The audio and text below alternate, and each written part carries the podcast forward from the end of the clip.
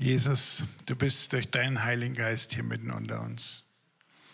Und wir freuen uns darüber.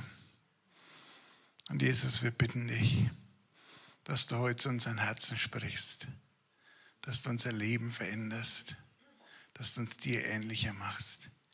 Es ist deine Kraft, es ist dein Sieg und heute ist dein Tag. Amen. Ja, ihr Lieben.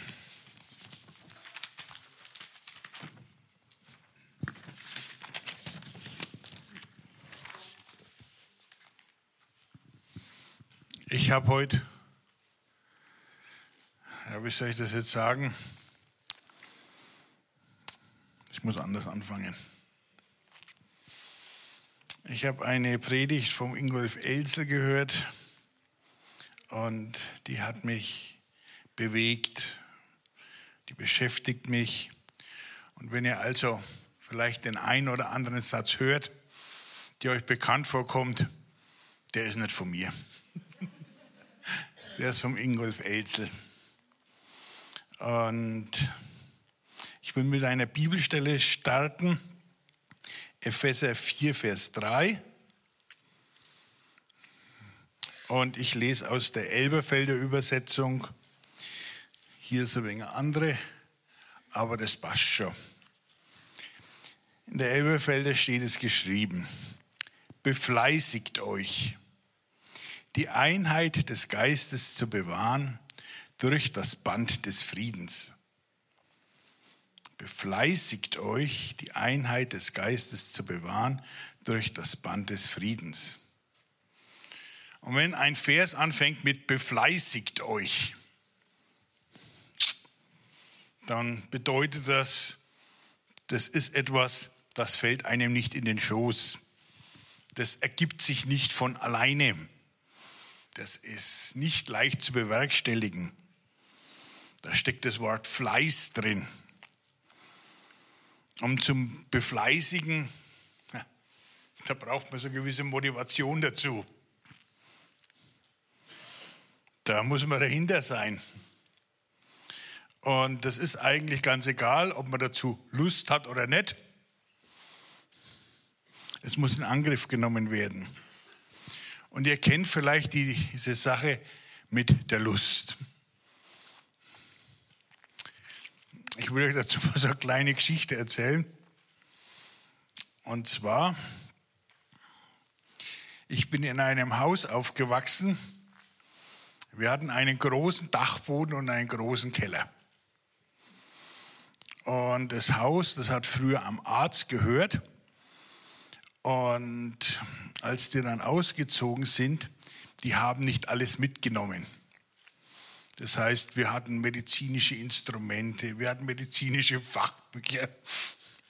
Und das war alles irgendwo auf dem Dachboden verstreut. Also haben mein Bruder und ich uns immer sehr gerne auf diesem Dachboden aufgehalten und waren auf Schatzsuche.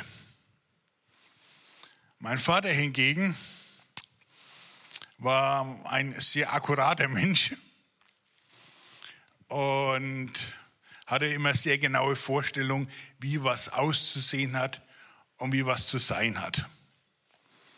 Und ab und an kam es vor, dass er während des Abendessens unter der Woche folgende Andeutung gemacht hat.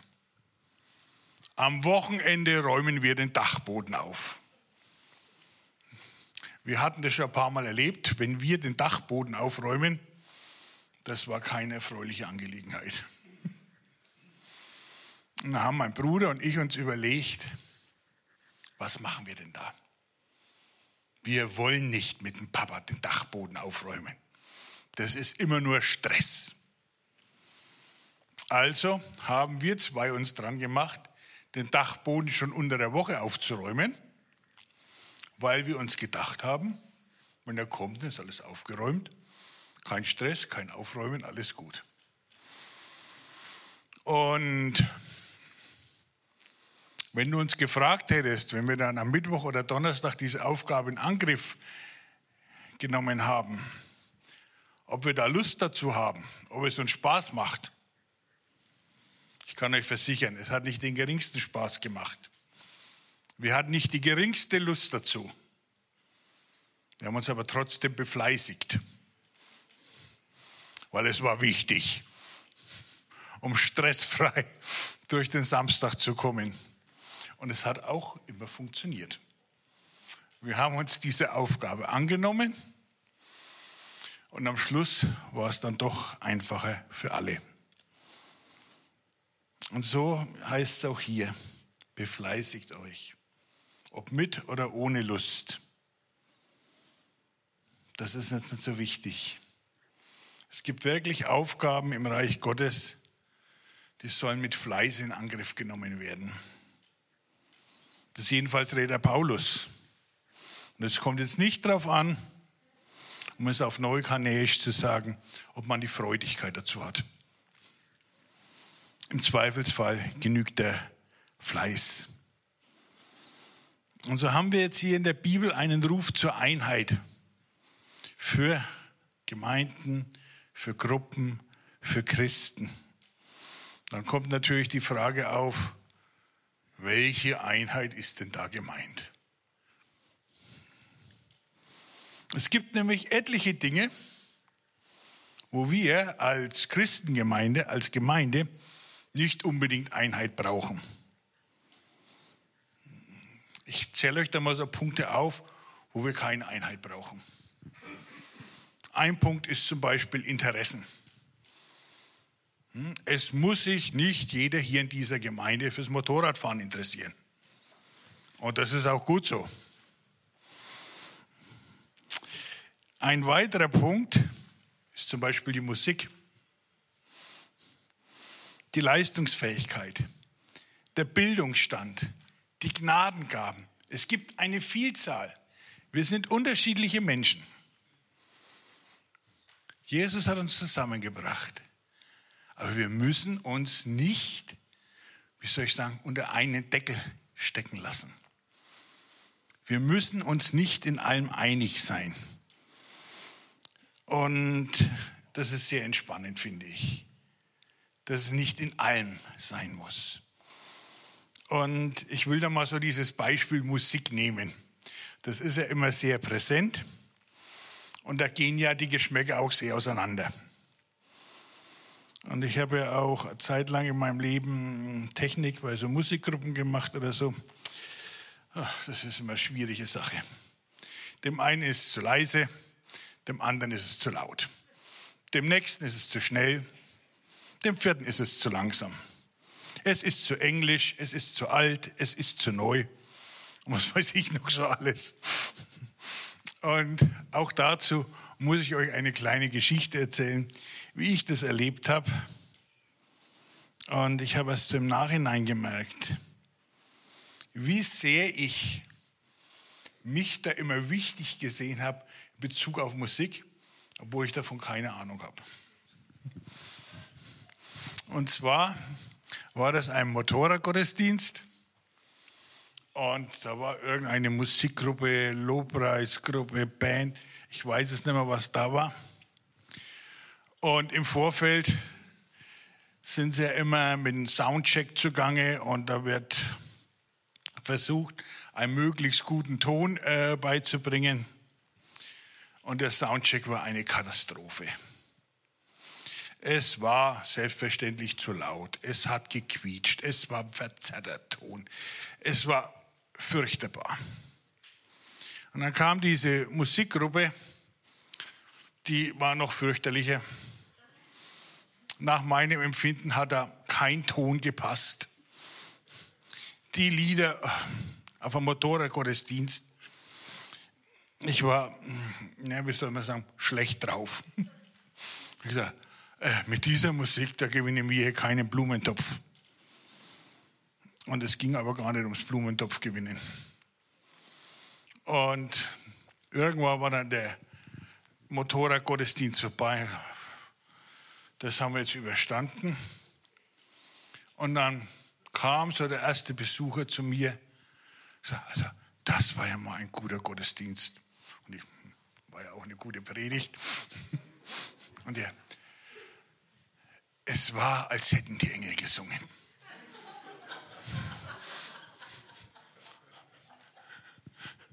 Ich schaue ihn an. Auf was für ein Motorradgottesdienst warst du?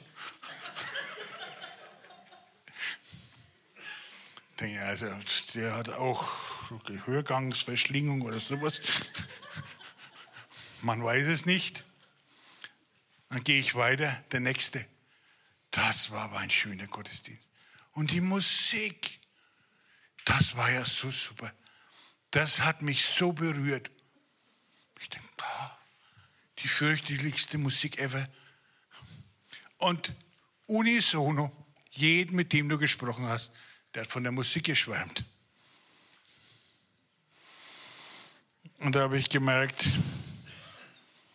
es ist gar nicht so wichtig, dass was auch immer ein Lobpreisteam zu Gehör bringt, dass das mir gefällt, dass das mir taugt. Es ist wichtig, dass so eine Band, so ein Lobpreisteam, so ein Sänger, dass da Lieder gesungen werden, die Gott den Musikern gezeigt hat. Es ist wichtig, dass die Musik so gemacht wird, wie Gott es ihnen aufs Herz legt. Und es ist ganz logisch, dass auch Musiker mal Fehler machen können. Aber es ist trotzdem an mir, den Dienst der Musiker wertzuschätzen, hinzuschauen und zu wissen, dass sie ihr Bestes geben. Und Gott spricht zu den Musikern über Musik, nicht zu mir, weil ich bin da die falsche Person. Es liegt daran, was will Gott, nicht was will ich. Und das habe ich damals gelernt und mir ist es in der Folgezeit noch oft so gegangen, gerade bei Motorradgottesdiensten wird selten für mich die richtige Musik gespielt. Ist aber egal. Für die Menschen, für die Besucher, für die Zielgruppe passt es, weil Gott da dahinter steht. Ich hoffe, ich konnte mich verständlich machen. Ja, was ist denn nun diese Einheit im Geist? Und was bewirkt sie? Ich habe jetzt den kürzesten Psalm aus der Bibel genommen, den Psalm 133. Und der hat nur drei Verse. Und dann lasse ich den zweiten auch noch weg. Ich lese es euch vor, wieder aus der Elberfelder, Vers 1 und die zweite Hälfte von Vers 3.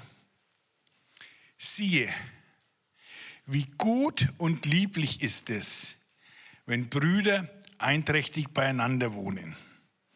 Denn dorthin hat der Herr den Segen befohlen. Leben bis in Ewigkeit. Und wenn in der Bibel hier was von Brüdern steht, dann sind die Schwestern immer mit eingeschlossen. Das war im Hebräischen so. Die Schwestern sind mit dabei.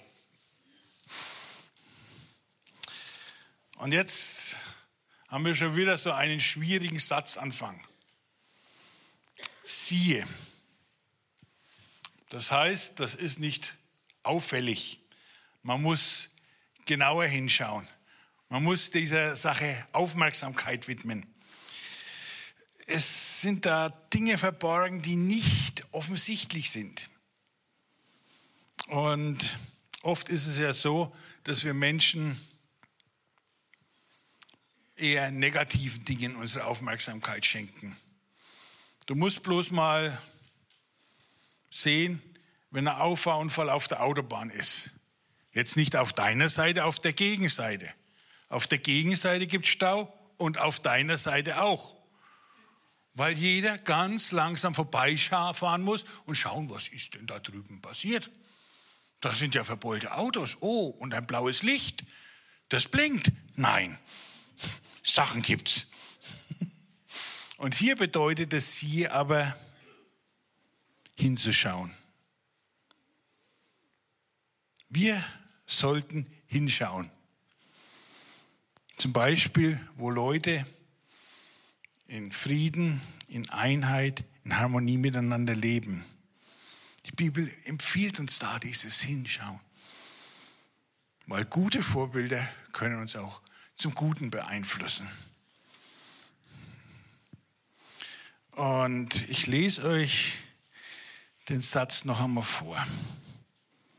Siehe, wie gut und lieblich ist es, wenn Brüder einträchtig beieinander wohnen.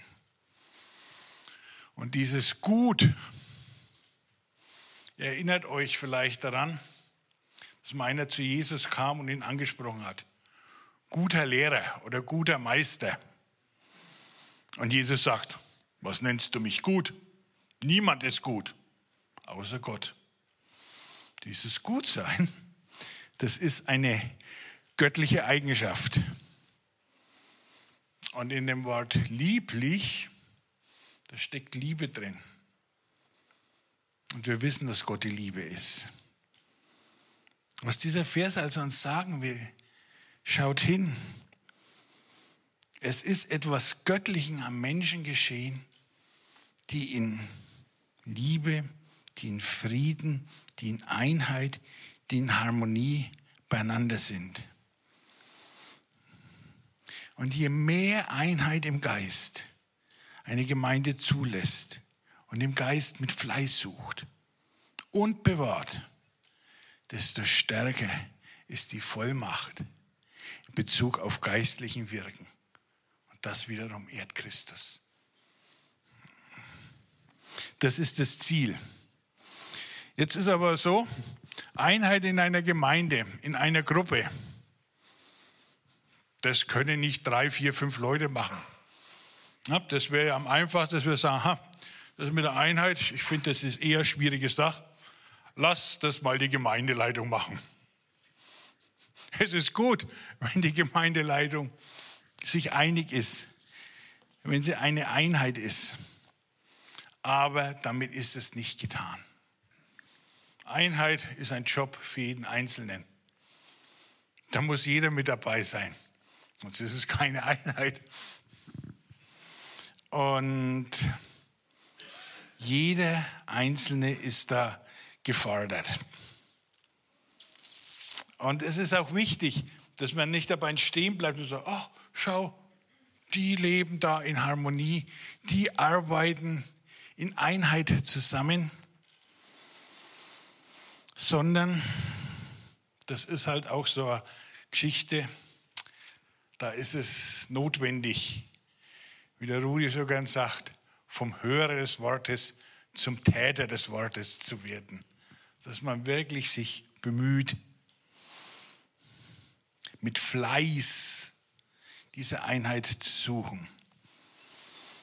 Und stellt euch jetzt mal folgende Situation vor es ist Gottesdienst. Und es ist kein so normaler Gottesdienst hier in der Gemeinde, sondern es ist zum Beispiel Motorradgottesdienst auf dem Marktplatz. Und so ein Motorradgottesdienst, das ist ein Aufwand. Die Musiker, die Techniker, die CMFler und noch etliche andere sind den ganzen Morgen beschäftigt mit Aufbauen, mit Schleppen, mit Bänke hinstellen, mit Kaffee äh, bereitstellen, mit Proben, mit Lautstärke einstellen und was noch alles. Und es kommt tatsächlich mal vor, dass das ein oder andere mal nicht so funktioniert, wie man sich es vorstellt oder wie es wünschenswert wäre. Und dann kommt schnell so Stress auf, ne? Und dann kommt es tatsächlich vor, dass das ein oder andere Wort fallen könnte, das nicht ganz so liebevoll ist. Und mancher ärgert sich vielleicht über seinen Nächsten. Dann wird vielleicht heimlich so die Faust geballt. Und plötzlich heißt es, wir treffen uns jetzt und wir bitten Gott um seinen Segen für unsere Veranstaltung. Und dann stehe ich dann so da, die eine Hand in der Hosentasche, mit der Hand zur Faust geballt. Und die andere Hand zu Gott ausstrecken, um seinen Segen zu erflehen. Und ihr merkt, das funktioniert nicht. Man kann nicht mit der einen Hand in der Hosentasche zur Faust geballt da stehen und die andere Hand Gott entgegenstrecken. Es ist so, Gott hat seinen Segen befohlen. Dahin, wo Brüder in Einheit zusammenstehen. Und natürlich die Schwestern. Und dann ist es an mir zu sagen, pff, nicht so wichtig, was ich jetzt da empfinde. Dann ist es an mir, meinem lieben Bruder, meiner lieben Schwester Vergebung, ja sagen wir mal, zuzudenken. Vielleicht noch nicht einmal akustisch zuzusprechen, aber zumindest in meinem Herzen zu beschließen, ich will ihm vergeben. Es war bestimmt nicht bös gemeint. Es steht keiner früh auf, geht zum Gottesdienst zur Vorbereitung und sagt, schauen wir, wie wir heute ärgern können. Wahrscheinlich finden, den ich jemanden piesacken kann. Das passiert nicht. Ja, und wenn da mal was schief geht, dann nicht aus böser Absicht. Und das ist halt so eine Geschichte. Ihr kennt alle das Vaterunser. Und da heißt es, und vergib uns unsere Schuld, wie auch wir vergeben unseren Schuldigern. Und wenn ich in so einer Situation bin, dass ich auf jemand ja, verärgert bin, dass ich böse bin, dass er mich genervt hat, dann ist es an mich, an mir, mich zu entscheiden. Wo will ich mitspielen? Will ich im Team Gnade und Vergebung spielen oder im Team Gerechtigkeit? Das Team Gnade und Vergebung hat es auf einer Seite leichter, weil die Jungs und Mädels dort wissen, Gott hat mir all meine Sünde, all meine Schuld vergeben. Und es ist an mir auch zu vergeben. Ich kann natürlich auch im Team Gerechtigkeit spielen. So, der ist an mir schuldig geworden. Er muss diese Schuld begleichen. Die schlechte Nachricht für die Mitglieder im Team Gerechtigkeit ist, du musst jede einzelne Sünde, die du im ganzen Leben begangen hast, selber vor Gott begleichen schwierige Sache, sage ich euch ganz ehrlich. Und so kommt es, dass die Mitglieder im Team Gerechtigkeit nicht so wirklich glücklich sind, weil sie die ganze Last ihrer Schuld immer mit sich rumschleppen müssen. Es ist manchmal nicht leicht zu vergeben. Glaubt mir, ich weiß, wovon ich spreche. Das kann einen richtig umtreiben das kann einen richtigen Kummer machen. Das kann richtig schwer sein. Aber es ist wichtig. Es ist so wichtig, dass wir im Team Gnade und Vergebung spielen. Weil da liegt der Segen Gottes drauf. Und ich habe in meinem Leben schon manch schlimme Erfahrungen gemacht. Und eine von den ganz schlimmen will ich euch heute mal erzählen. Und das war, wo wir uns an dieses Prinzip nicht gehalten haben, an diese Einheit. Und dann ist es passiert, dass der Segen Gottes von uns gewichen ist. Und man kann sich das nicht vorstellen, wenn man es nicht erlebt hat, was das bewirkt. Ich mache jetzt schon sehr, sehr lange Motorradarbeit und ich mache sie gern. Und es ist mir ein Herzensanliegen, dass Menschen zu Jesus finden. Und so haben wir dann Motorradgottesdienste gemacht und das waren immer gute Gottesdienste. War immer super. Und es sind immer Menschen zu Jesus gekommen. Teilweise schon, bevor wir überhaupt den Gottesdienst angefangen haben, kamen sie vorbei könnt ihr mich mit Gott in Verbindung bringen? Und wir stehen da, wir wollten erst mal für den Gottesdienst beten. Ja, aber vorher, ich mit Gott. Und wir haben da wirklich viele Wunder erlebt. Und dann haben wir mal eine sehr große Veranstaltung gemacht. Die war zu groß für uns. Und dann sind wir als Mitarbeiterteam in Uneinigkeit gekommen. Der hat gesagt, bah, das war super, das machen wir wieder. Der hat gesagt, nein, das war zu viel Arbeit, das machen wir nie wieder. Und die einen waren mit den anderen stinkig und haben gesagt, ah, hm, das müssen wir nochmal drüber reden, das passt so nicht, da bin ich nicht dabei. Und die Motorradgottesdienste, die werden ja schon immer vorher festgelegt. Und so war es auch da. Haben wir gesagt, na, jetzt müssen wir halt den Motorradgottesdienst machen. Wir haben ein Lobpreisteam, wir haben Techniker, wir haben jemanden zum Predigen. Es läuft alles. Ich kann euch sagen, da ist gar nichts gelaufen. Es war ein wunderschöner Tag. Wie gemacht für einen Motorradgottesdienst. Wir sind früh hingefahren, haben aufgebaut, haben die Musikanlage aufgebaut, die Musiker haben geprobt, hat sogar mir gefallen. Alles fein. Und dann kam so die Zeit, wo die Gottesdienstbesucher kommen sollten. Und dann hast du schon auf der Hauptstraße gehört, ein Motorrad nach dem anderen fährt. Wir sind hergefahren und sind wieder weggefahren. Hergefahren, wieder weggefahren. Ein Motorrad nach dem anderen. Ich dachte, das gibt's doch nicht. Ja. Das war der schlecht besuchteste Motorradgottesdienst ever.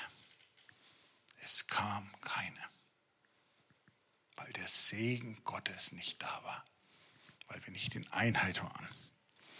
Und das war so erschütternd zu merken, du kannst dich abstrampeln, du kannst tun, was du willst, du kannst investieren und arbeiten. Wenn Gott nicht segnet, ist es vergebens. Und das war dann der letzte Motorradgottesdienst, den wir als alte CMF dann zusammen gemacht haben. Und danach ist eigentlich diese ganze CMF-Arbeit auseinandergefallen. Und ich war dann sehr froh, wie eineinhalb Jahre später der Rudi auf mich zukam und gesagt, lass uns Motorradarbeit machen. Und so möchte ich euch bitten, lasst uns, wo immer es geht, zusammenstehen. Auch wenn es mal nicht nach unserem Gusto oder nach unseren Vorstellungen geht. Einheit ist was Göttliches. Und der Segen wird hier in dieser Gemeinde, in deiner Gruppe, in deinem Dienstbereich Dinge bewirken, die wir uns bisher gar nicht vorstellen können. Es gibt da in der Bibel eine sehr schöne Beschreibung dazu, wie das passiert ist, was da alles passiert ist. Aber das wird jetzt noch ein wenig dauern. Es ist 11 Uhr. Soll ich da noch weitermachen? Oder wollt ihr lieber nach Hause gehen, Mittagessen? Hm. Dann machen wir weiter. Und ein sehr gutes Beispiel ist da die Einweihung des Tempels. Nach vielen Jahren Bauzeit wurde dieser Tempel fertiggestellt. Und der Baumeister kam zu Salomo, dem König, und gesagt, Chef, der Tempel ist fertig. Und der Salomo hat gesagt, gut, endlich. Hat ja auch gedauert. Und dann haben sie alle Gerätschaften und alles, was in den Tempel hineingehört hat, hineingeschafft. Aber eines konnten sie nicht hineinschaffen. Und das hat in diesem Tempel gefehlt. Und das war die Gegenwart Gottes. Und in 2. Chronik, Kapitel 5, diesmal ist es Luther, lese ich euch mal die Verse 11 bis 14 vor, wie denn das bei dieser Einweihung des Tempels so zugegangen ist. Und die Priester gingen heraus aus dem Heiligtum. Denn alle Priester, die sich eingefunden hatten, hatten sich geheiligt, ohne dass man auf die Abteilungen geachtet hätte. Und alle Leviten, die Sänger waren, nämlich Asaf, Heman und Jedotun und ihre Söhne und Brüder, angetan mit feiner Leinwand, standen östlich vom Altar mit Zimbeln, Psaltern und Harfen. Und bei ihnen 120 Priester, die mit Trompeten bliesen. Und es war, als wäre es einer der Trompeter, der uns sänge. Als hörte man eine Stimme loben und danken dem Herrn. Und als sich die Stimme der Trompeten, Zimbeln und Seidenspieler erhob und man den Herrn lobte, er ist gütig und seine Barmherzigkeit währt ewig, da wurde das Haus erfüllt mit einer Wolke als das Haus des Herrn, so dass die Priester nicht zum Dienst hinzutreten konnten wegen der Wolke, denn die Herrlichkeit des Herrn erfüllte das Haus Gottes. Ja, ich habe ja mal in einem Posaunenchor gespielt und ich weiß es, wie es ist, wenn so 30, 40 Trompeter mit aller Kraft ihre Blechblasinstrumente bearbeiten. Es ist laut. Und es ist dem Menschen nicht möglich, alle in der gleichen Millisekunde von einem Ton auf den anderen zu wechseln. Das sind immer kleine Differenzen. Es ist nicht möglich, dass 120 Trompeten klingen wie eine. Außer Gott schafft da etwas. Er hat eine Einheit geschaffen. Und als ich das so gelesen habe, dass diese 120 Trompeten geklungen haben wie eine, da konnte ich mir was darunter vorstellen, weil ich habe in so einem Posaunenchor gespielt. Und ich weiß, das sind manchmal kleine Unterschiede schon sehr entscheidend, ob es sich gut anhört oder nicht. Und hier in diesem Text steht aber auch drin, warum das so war. Ich lese euch diesen Teilsatz nochmal vor. Steht in Vers 11. Und die Priester gingen heraus aus dem Heiligtum.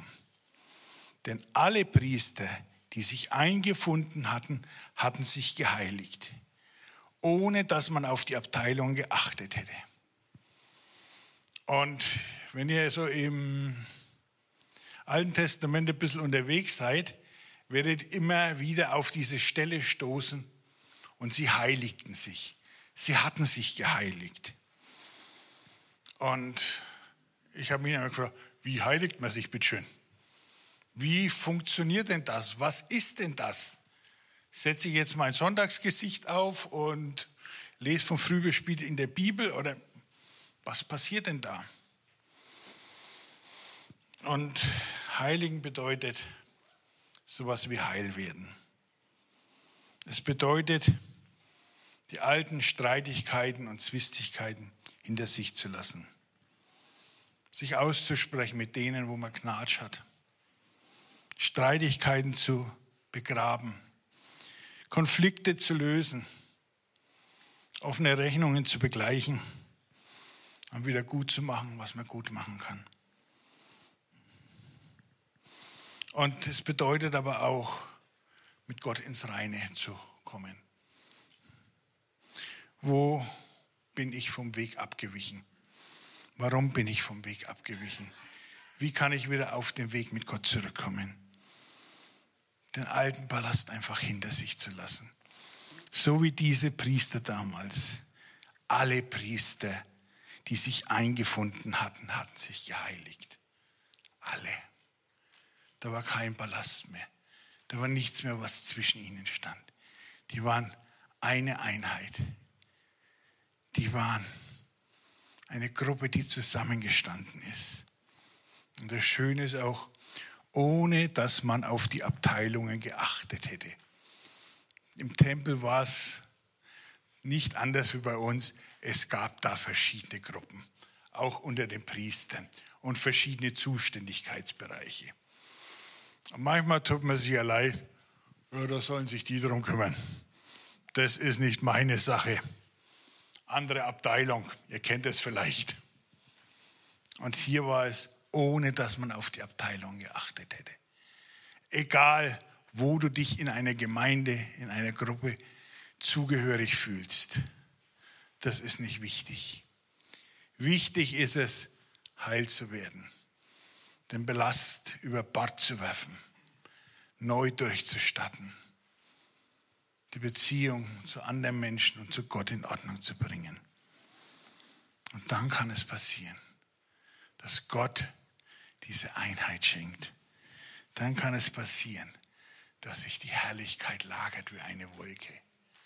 Der Ort der Einheit ist der Ort, wohin Gott seinen Segen befohlen hat. In Einheit brauchen wir nicht zu beten, Herr, segne du diese Veranstaltung. Der Segen ist da, weil Gott ihn hierher befohlen hat, weil wir in Einheit miteinander stehen. Und als das alles passiert ist, dann hat der König Salomon, von dem die Bibel sagt, er war ein sehr weiser Mann, das wohl längste, ausführlichste, umfassendste und wahrscheinlich auch wichtigste Gebet gesprochen, das er jemals gebetet hat. Und ich kann euch das nur empfehlen. Lest es euch mal durch. Zweite Chronik, Kapitel 6. Das ist ein Gebet, das erschüttert einen. Und ich lese euch aus diesem Gebet nur die Verse 11 und 12. Und da geht es nicht um die Israeliten, da geht es nicht um die Juden. Und da heißt es, und auch auf den Ausländer, der nicht von deinem Volk Israel ist, aber wegen deines großen Namens und deiner starken Hand und deines ausgestreckten Armes aus fernen Land kommt, wenn sie kommen und beten zu diesem Haus hin, dann höre du es vom Himmel her, von der Stätte, wo du thronst, und handle nach allem, worum der Ausländer zu dir ruft, damit alle Völker der Erde deinen Namen erkennen und damit sie dich fürchten wie dein Volk Israel und damit sie erkennen, dass dein Name ausgerufen ist über diesem Haus, das ich gebaut habe. Und das war das Gebet oder ein Teil vom Gebet vom Salomo. Und was ist passiert? Ihr solltet vielleicht das Kapitel 7 der zweiten Chronik auch noch mitlesen. Gott erschien dem Salomo bei Nacht und hat ihm gesagt, ich habe dein Gebet erhört es wird so geschehen, wie du gebetet hast. Und lest einfach mal diese Kapitel.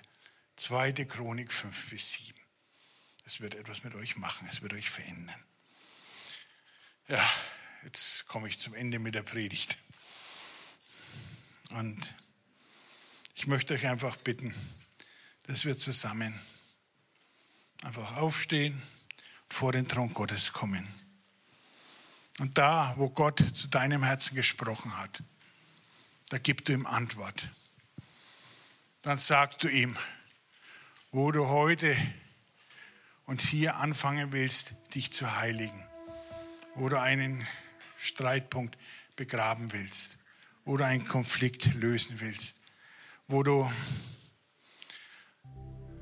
einfach deine Beziehung mit Gott ins Reine bringen willst. Und wenn du bisher dein ganzes Leben immer im Team Gerechtigkeit unterwegs warst und möchtest jetzt im Team Gnade und Vergebung spielen, dann sag es deinem Gott. Er ist heute hier und er hört dich. Und er wird Sünde und Schuld vergeben. Er wird Herzen neu machen. Er wird aus steinernen Herzen Fleisch in Herzen machen. Weil der Gott, der dich geschaffen hat und der dich liebt, der ist heute hier und hört deine Stimme auch wenn du in Gedanken betest. Ich möchte noch kurz für euch beten Und dann betet ihr selber zu eurem Gott. Jesus, wir danken dir, dass du es bist, der uns beim Namen gerufen hat. Wir danken dir, dass du uns Schuld und Sünde vergeben willst. Und ich bitte dich, dass du uns den Mut gibst, Dinge anzugehen, die wir schon lange vor uns her, herschieben. Ich bitte dich, Jesus, verändere uns und lass einfach dieses dein Wort in unseren Herzen gegründet sein. Amen. Nehmt euch ruhig Zeit, zu Gott zu sprechen.